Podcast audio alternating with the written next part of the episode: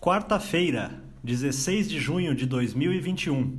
Uma boa tarde a todos. No resumo do mercado de hoje, você confere. O Ibovespa terminou o dia em baixa de 0,64% aos 129.259 pontos, influenciado pelas quedas das ações ligadas ao setor siderúrgico e de mineração.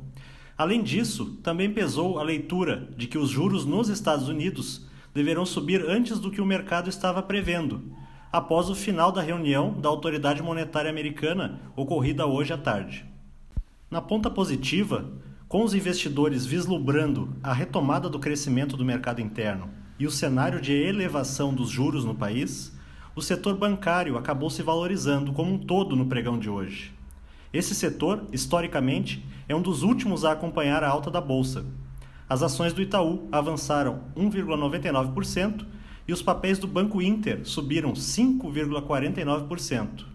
Na ponta negativa, as ações da Vale, em baixa de 3%, foram impactadas pela queda nos preços internacionais do minério de ferro, diante dos temores do mercado com a intenção da China de utilizar seus estoques estatais para reduzir as cotações das commodities metálicas. O dólar à vista, às 17 horas, estava cotado a R$ 5,06, com alta de 0,34%. No exterior, as bolsas asiáticas fecharam majoritariamente em baixa, com os investidores repercutindo a decisão da China de liberar em breve lotes de cobre, alumínio, zinco e outras reservas estatais de commodities metálicas, numa tentativa de conter a tendência de forte alta dos preços desses ativos. No Japão, o índice Nikkei caiu 0,51% e o índice chinês Xangai Composto recuou 1,07%. Na Europa, os mercados encerraram sem direção única, na esteira da divulgação do índice de preços ao consumidor no Reino Unido, que veio com alta de 0,6% em maio. A previsão dos analistas era que o crescimento do indicador seria de 0,4%. No acumulado de 12 meses, a inflação do país chegou a 2,1%, acima da meta do Banco da Inglaterra.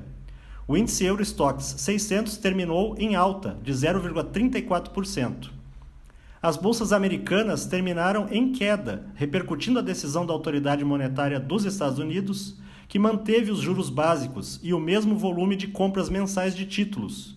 Entretanto, o dirigente do Banco Central americano reconheceu que a inflação pode subir de forma mais persistente do que o esperado o que azedou o humor dos investidores.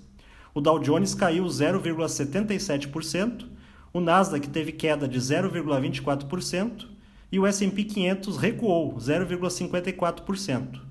Somos do time de estratégia de investimentos do BB e diariamente estaremos aqui para passar o resumo do dia.